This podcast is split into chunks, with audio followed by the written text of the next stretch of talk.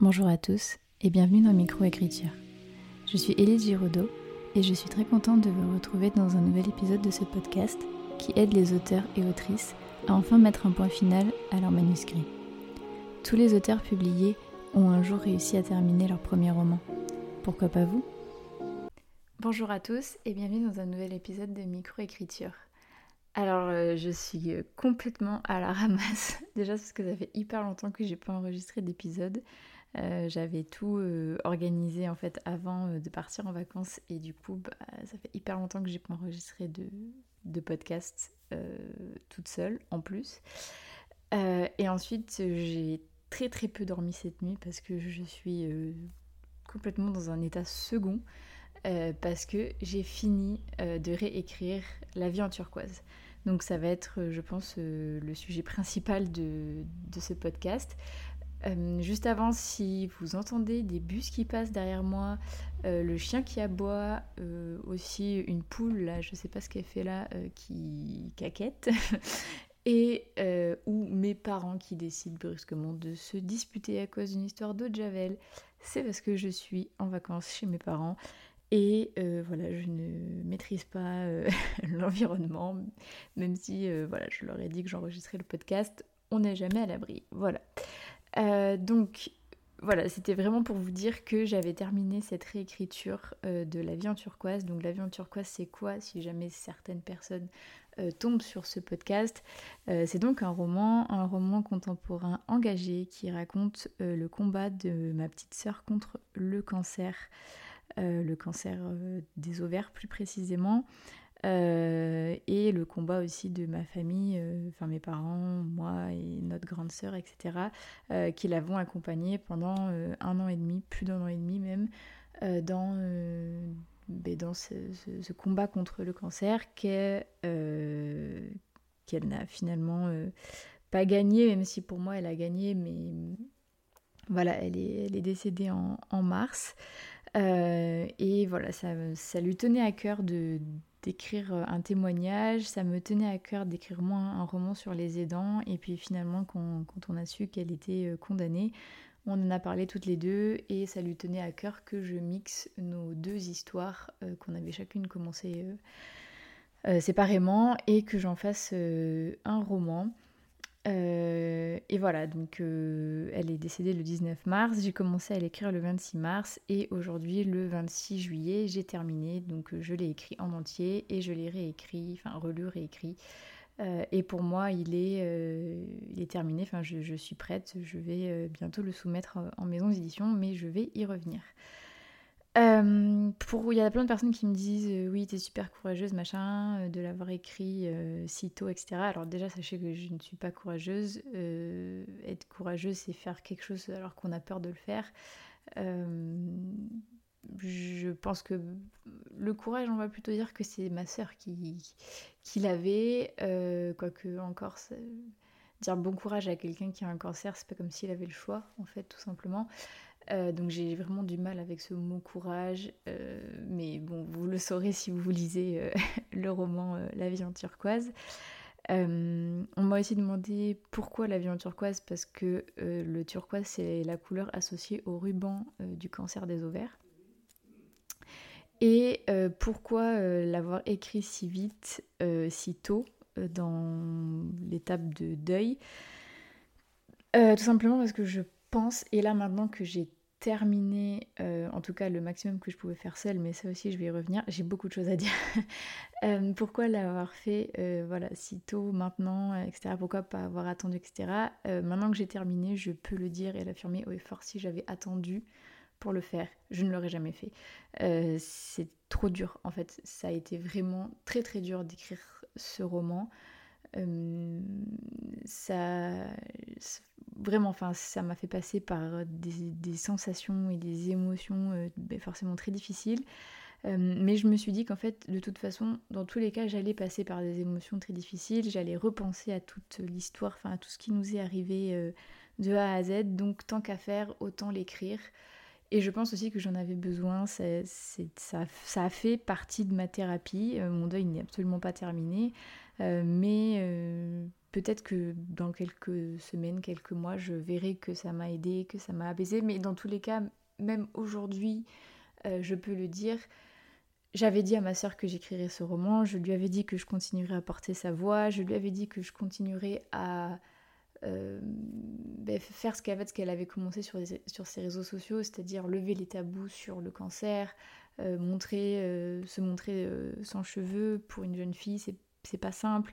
Euh, montrer voilà, enfin, la vérité, ce qu'il y a, les hauts, les bas, euh, l'espoir, euh, le, oui, le désespoir, le, malheur, etc. Enfin, tout ce qu'elle avait commencé à faire, donner des petites astuces sur comment faire pour aller mieux, etc. Je lui avais dit que je continuerais ça, je lui avais dit que j'écrirais ce livre et je lui avais dit que je, je le ferais publier. donc voilà, je vais l'envoyer en maison d'édition parce que euh, bah, j'ose espérer que je trouverai une maison d'édition qui me permettra d'être présente en librairie. on pourra l'acheter peut-être comme un Nos étoiles contraires 2, vous voyez, euh, plutôt enfin, version euh, amour fraternel. faire de la communication, peut-être me donner l'opportunité d'être présente à des événements, etc. pour voilà, porter la voix de ma sœur et, et d'autres malades, même si, euh, je tiens à le préciser ici et je le préciserai dans le livre, tous les cancers sont différents, tous les malades vivent les choses d'une manière différente, tous les aidants vivent euh, les choses d'une manière différente, donc je ne prétends pas représenter tous les cancers, je représente celui de ma sœur, je représente ce que moi j'ai vécu, je représente ce que je connais, euh, mais pas tous les cancers, enfin je ne me prétends pas être la porte-parole de, de, tous les cancers, pas du tout, loin de là. et, et voilà. Et euh, à savoir aussi que j'ai ajouté de la fiction dans euh, ce, roman. Je l'ai euh, ben, romancé, voilà. j'ai romancé l'histoire pour en faire ben, une histoire justement, et pas simplement un livre témoignage. pourquoi avoir choisi ce format?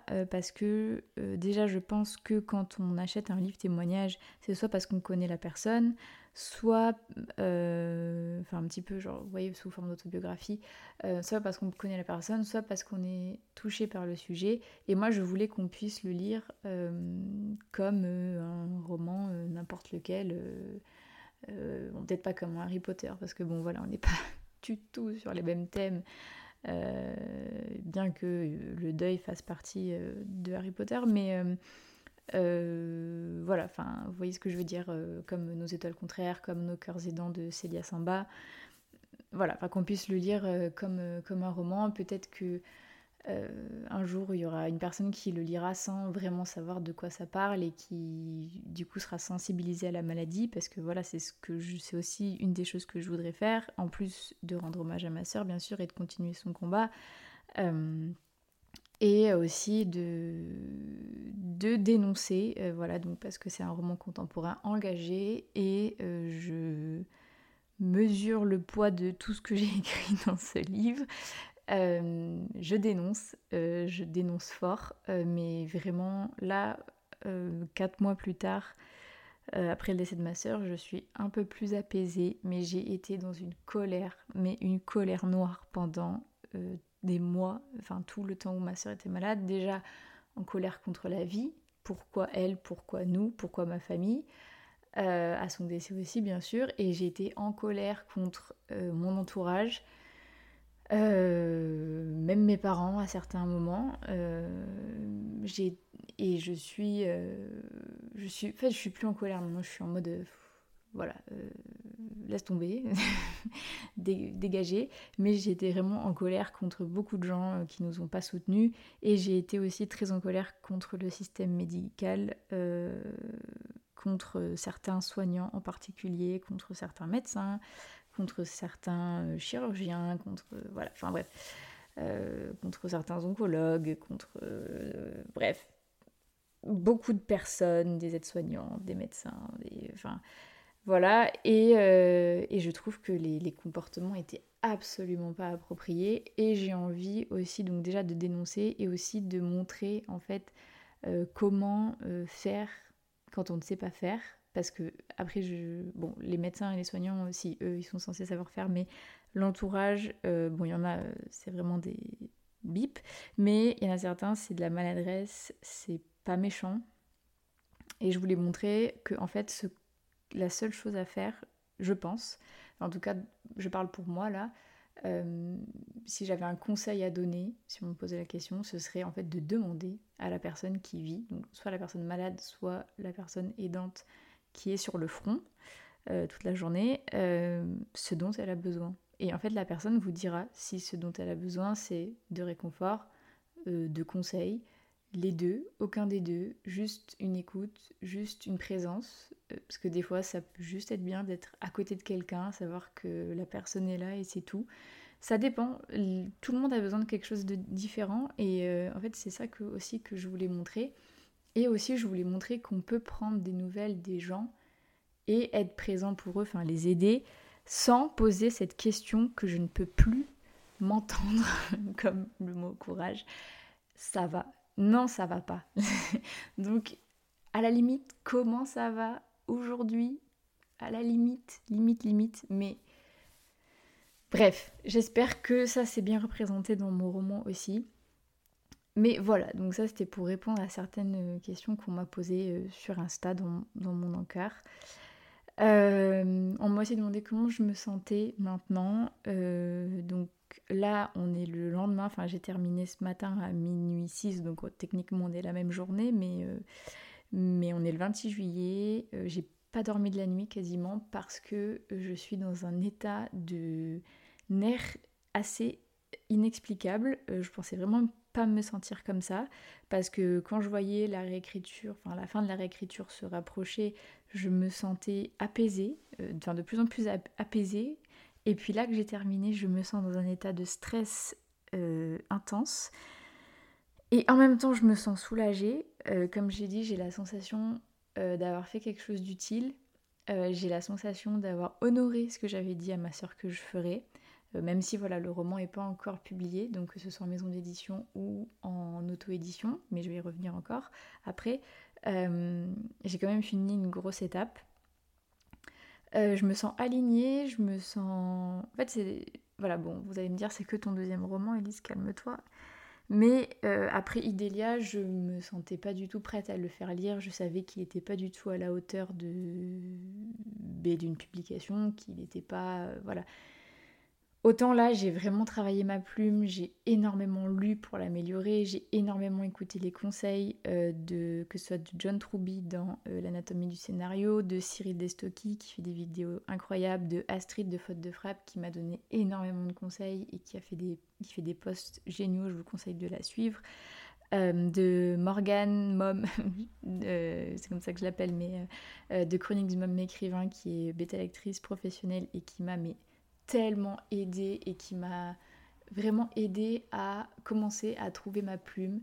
et du coup, voilà, j'ai vraiment beaucoup travaillé, que ce soit sur enlever les verbes parasites, trouver des, enfin, faire des métaphores filées, avoir du champ lexical, euh, faire, euh, enfin voilà, faire tout ce que j'ai fait au niveau vraiment, on va dire, de la plume, de, de la technique euh, d'écriture qui n'est absolument pas parfaite, hein, loin de là, mais j'ai vraiment essayé de m'améliorer, j'ai voulu avoir une plume, enfin retranscrire du sarcasme et avoir une plume forte, vraie et en même temps poétique, parce que c'est comme ça que je voyais le roman.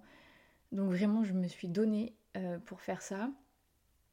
Et, euh, et en même temps, euh, j'ai vraiment essayé de travailler la structure, parce que pour la première fois, j'ai fait un plan, euh, j'ai fait des, interludes, j'ai donné des noms à des parties, enfin voilà, j'ai vraiment essayé de faire un truc complet, enfin je me suis vraiment donné corps et âme, je me, je me suis démenée vraiment, mais vraiment j'ai donné ma...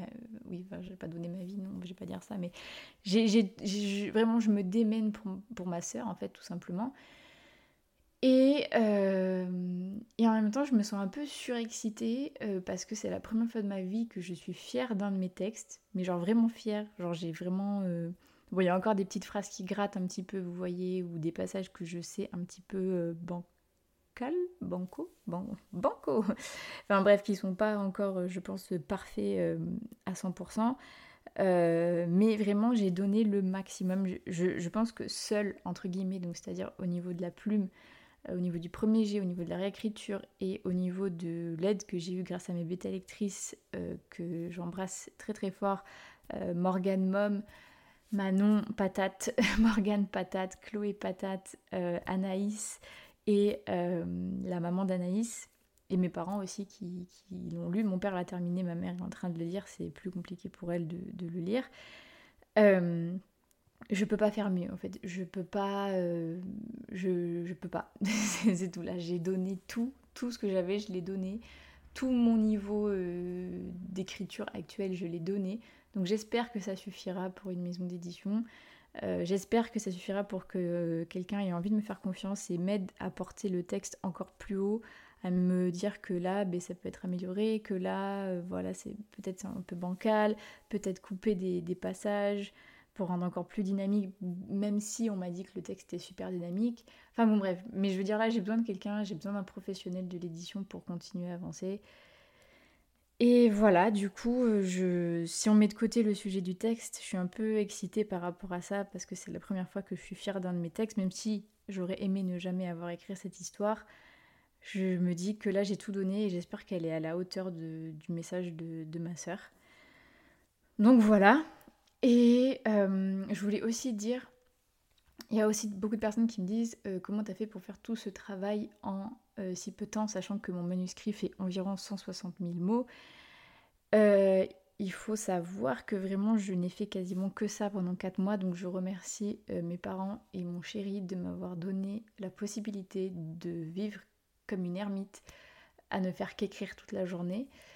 Euh, ils ont pris beaucoup de choses en charge pendant que je faisais euh, des sacrifices, entre gros guillemets, hein, parce que bon voilà, c'est pas faire des sacrifices ça, mais euh, voilà, que je, je faisais rien d'autre qu'écrire, je faisais pas les courses, je faisais pas manger, je tenais pas la maison, je n'aidais pas mes parents, voilà, j'étais dans ma grotte en train d'écrire. Euh, je n'aurais pas réussi à faire ça en 4 mois si je n'avais pas été en arrêt de travail, parce que j'ai été en, arrêt de travail jusqu'au 15 mai après le décès de ma petite sœur. Et ensuite, là, je suis en vacances depuis bientôt 3 semaines. Donc, ceci explique cela. J'avais du temps pour écrire.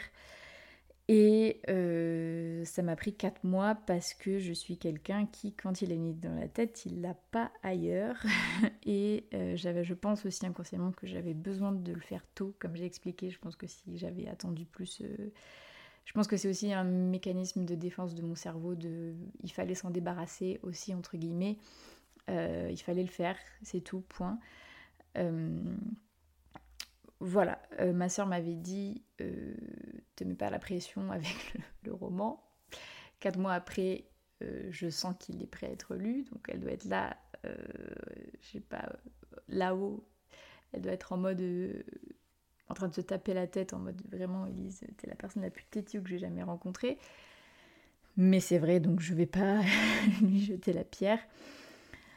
Euh, voilà, donc pour moi, euh, comme j'ai repris des passages que ma sœur avait écrits, euh, j'ai fait le travail de mon côté, c'est bon, Louise, j'ai écrit le roman, il est lisible. maintenant, c'est à toi de faire le boulot pour qu'on soit publié ensemble, parce que pour moi, c'est pas moi qui vais être publié si jamais ça arrive, c'est nous deux. Donc maintenant, c'est à elle de faire, je sais pas, ses pouvoirs magiques, euh, je, je sais pas comment ça se passe euh, là où elle est, mais c'est à elle de faire en sorte que euh, un éditeur ou une éditrice me dise oui. Donc voilà, mais voilà mon kiki. J'ai fait ma part du taf, maintenant c'est à toi de faire la tienne. donc on m'a demandé aussi beaucoup pour la suite. donc oui, je vais l'envoyer en maison d'édition. Je vais faire un synopsis parce que j'ai vu qu'il y a certaines maisons d'édition euh, où j'ai envie de l'envoyer qui demandent des synopsis. Euh, je vais pas mentir aussi, je le dis ici, euh, grâce à des personnes que j'ai rencontrées sur des salons, sur des événements livresques ou grâce à mon podcast, il y a des personnes qui m'ont proposé de. Enfin, qui m'ont ouvert des portes et qui m'ont proposé de lire mon manuscrit. Euh, donc je dis rien pour le moment parce que bah, c'est pas fait, c'est pas un oui non plus, euh, c'est tu l'envoies et si il est bien, euh, on te dit potentiellement oui, ou oui mais, ou non mais si tu retravailles ça, voilà. Euh, je préfère donc ne pas le dire pour ne pas me porter l'œil, mais j'ai pas envie non plus de mentir et de faire genre que je vais direct passer par euh, la voie traditionnelle. Je suis pas une menteuse, euh, je suis pas une cachotière non plus, mais j'ai pas envie de me porter à l'œil en vous disant voilà. Mais en tout cas, peu importe si ça marche ou pas, dans un épisode de podcast, vous aurez la vérité, toute la vérité. C'est juste que là, ben, je pense que vous comprenez je le dis pas tout de suite, voilà.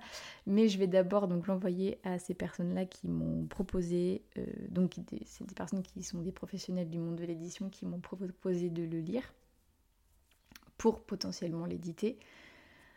Donc j'ai des pistes, voilà. Euh, mais euh, je me repose pas sur ça parce que bah, à tout moment c'est non et bah, voilà ce sera comme ça euh, même si voilà je, serai déçue bien sûr évidemment j'ai envie d'y croire surtout qu'en plus je, le fais bah, pour moi pour mon envie d'être édité si on met vraiment de côté le sujet du roman cette envie que j'ai depuis que je suis jeune cette envie que j'ai euh, de porter le message de ma sœur et cette envie, enfin ce truc de me dire que si je suis née avec l'envie d'écrire, c'est parce qu'en fait euh, ben, la vie est écrite en fait, enfin tout est écrit et que euh, ben, il fallait que je le fasse, enfin fallait que je naisse avec cette envie d'écrire pour écrire l'histoire de ma sœur.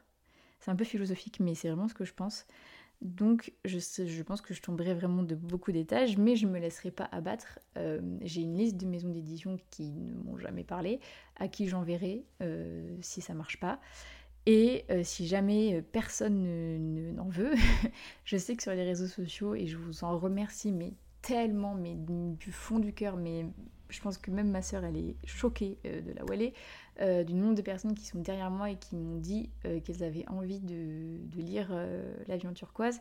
Si on compte pas ma famille, donc je pense qu'il y a quand même une cinquantaine de personnes dans ma famille qui, qui ont envie de le lire, qui l'achètera.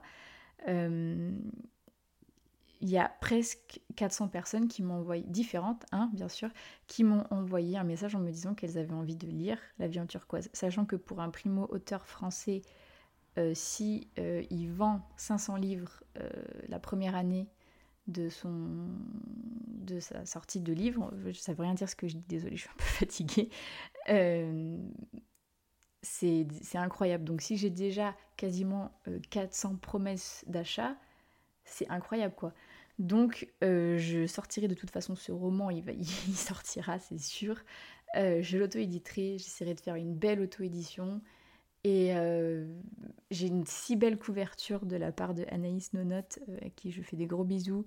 Euh, j'ai vous, ma communauté, j'ai le, voilà, le soutien de ma sœur qui me donne sa force, etc. Et même si je préférerais, ben, comme vous pouvez vous en douter, les personnes qui sont auto-publiées, qui m'écoutent, une maison d'édition pour euh, avoir la communication en moins sur mes épaules, déjà que je porte beaucoup de choses en fait avec ce projet. Euh, c'est pour ça en fait, pour avoir encore plus d'opportunités, mais sinon je ferai pas une auto-édition par défaut dans le sens en mode ah, l'auto-édition c'est nul, pas du tout, je ferai une belle auto-édition, je ferai des, une belle campagne Ulule, je ferai des, des beaux exemplaires, euh, je suis prête à mettre tout mon argent dedans euh, parce que c'est vraiment le projet de ma vie. Euh, même si voilà, j'écrirai d'autres livres, je pense qu'il n'y en aura aucun qui aura. Enfin, il y en aura plein qui auront plein de significations, mais celui-là, voilà, je pense que vous comprenez qu'il est vraiment particulier. Donc voilà, je... c'était pour l'avion turquoise. J'ai aussi un peu ce syndrome en ce moment où j'ai l'impression que j'arriverai jamais à réécrire un truc aussi bien. Euh, même si, voilà, comme je le dis, il est loin, loin, loin, loin, loin, loin, loin, d'être parfait. J'ai encore plein de choses à apprendre sur euh, l'écriture. Euh, voilà, mais bon, en tout cas pour mes prochaines idées et pour la suite, donc ben voilà, enfin faire mon synopsis, envoyer le, le, manuscrit, vous tenir au courant de si ça marche, si ça marche pas, j'ai, euh, quand je suis partie en vacances, euh, eu une nouvelle idée, donc ce serait une romance vraiment super légère, parce que j'ai besoin d'un projet plus léger là, après, après ce gros projet, non seulement lourd de sens pour moi, mais voilà, c'était, il était aussi conséquent. J'aimerais écrire une romance un petit peu plus courte, un petit peu plus légère. je l'ai commencé donc. Ça s'appelle Pas de cliché à New York City. Euh, donc si vous avez envie de le lire et que vous n'êtes pas encore sur le Google Doc, parce que je postais les chapitres au fur et à mesure, donc là je vais poster le chapitre 8 très bientôt, euh, je, voilà, je le poste au fur et à mesure que j'écris, donc c'est vraiment, vous lisez du premier jet, hein, c'est pas du tout parfait ni rien, mais là je vais m'y mettre plus sérieusement euh, après quand j'aurai envoyé mon synopsis, enfin que j'aurai terminé mon synopsis et tout ça. J'ai l'impression en fait de trouver un petit peu ma plume, un petit peu ma patte avec beaucoup d'humour sarcastique. parce que ma personnage principal dans ce projet-là est très sarcastique et c'est ça qui plaît. Donc j'ai envie de m'essayer à ça.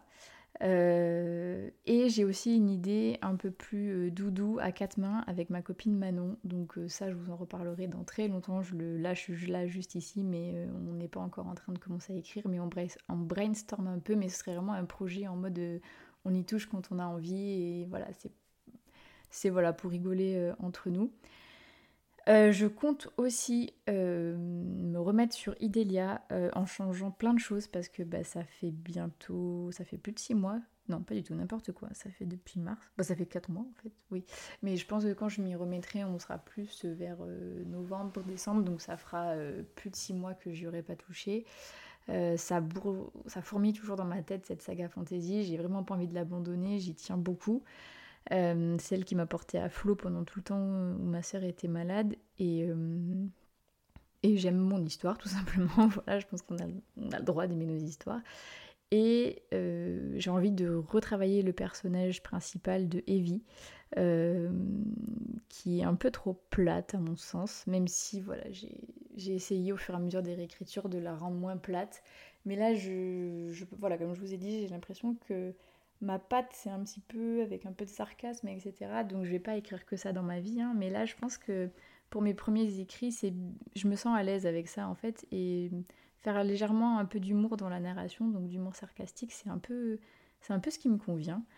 Euh, donc je, pense peut-être partir sur ça. À tous les coups, au mois de novembre, je vais vous dire pas du tout, mais euh, voilà, on verra. Euh, en tout cas, je vais reprendre ce projet depuis le début et je compte sortir les trois tomes un jour. Hein. J'ai déjà une idée de la maison d'édition chez qui j'aimerais l'envoyer. Parce que l'urban fantasy, c'est pas un genre qui fonctionne bien en France, mais il y a une maison d'édition, je donne beaucoup d'indices là, qui est spécialisée dans ça, donc peut-être que je l'enverrai là-bas et peut-être que ça marchera. On verra. en plus, je suis hyper contente parce qu'il y a énormément de. Enfin, il y a énormément de personnes, n'importe quoi, mais je sais qu'il y a des gens qui attendent toujours Idélia qui l'attendent. Donc ça me fait super plaisir. J'ai reçu un message il n'y a pas longtemps d'une personne qui me disait euh, Pourquoi tu te remets sur ta rom comme euh, Nous, on veut Idelia et tout. Donc euh, trop mignon, trop sympa. Enfin, ce genre de message, enfin, c'est peut-être rien pour vous, mais ça fait tellement du bien. donc voilà. En attendant, je vais énormément lire, enfin je vais continuer à lire des romances ben, pour écrire ma romance et d'urban fantasy quand je décide de me remettre sur Idelia parce qu'en fait je me rends compte que depuis que je lis euh, beaucoup plus, eh ben j'écris beaucoup mieux. Voilà, donc euh, je sais qu'il y a des gens, des, auteurs et des autrices euh, qui ne lisent pas et qui écrivent très bien. Moi, c'est pas mon cas.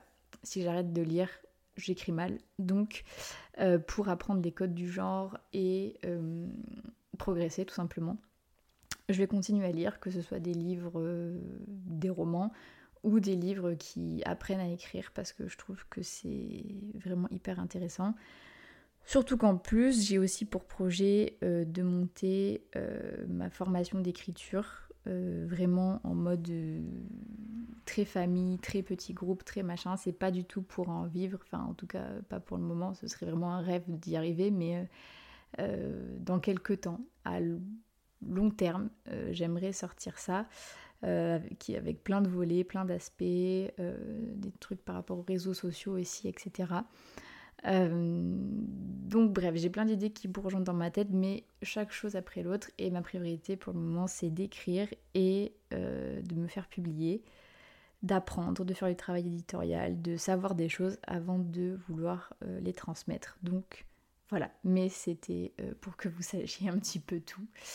voilà, voilà. je vais continuer mon site web aussi. Je vais peut-être et sûrement d'ailleurs lancer une newsletter euh, voilà, donc c'est des trucs qui devraient arriver à la rentrée.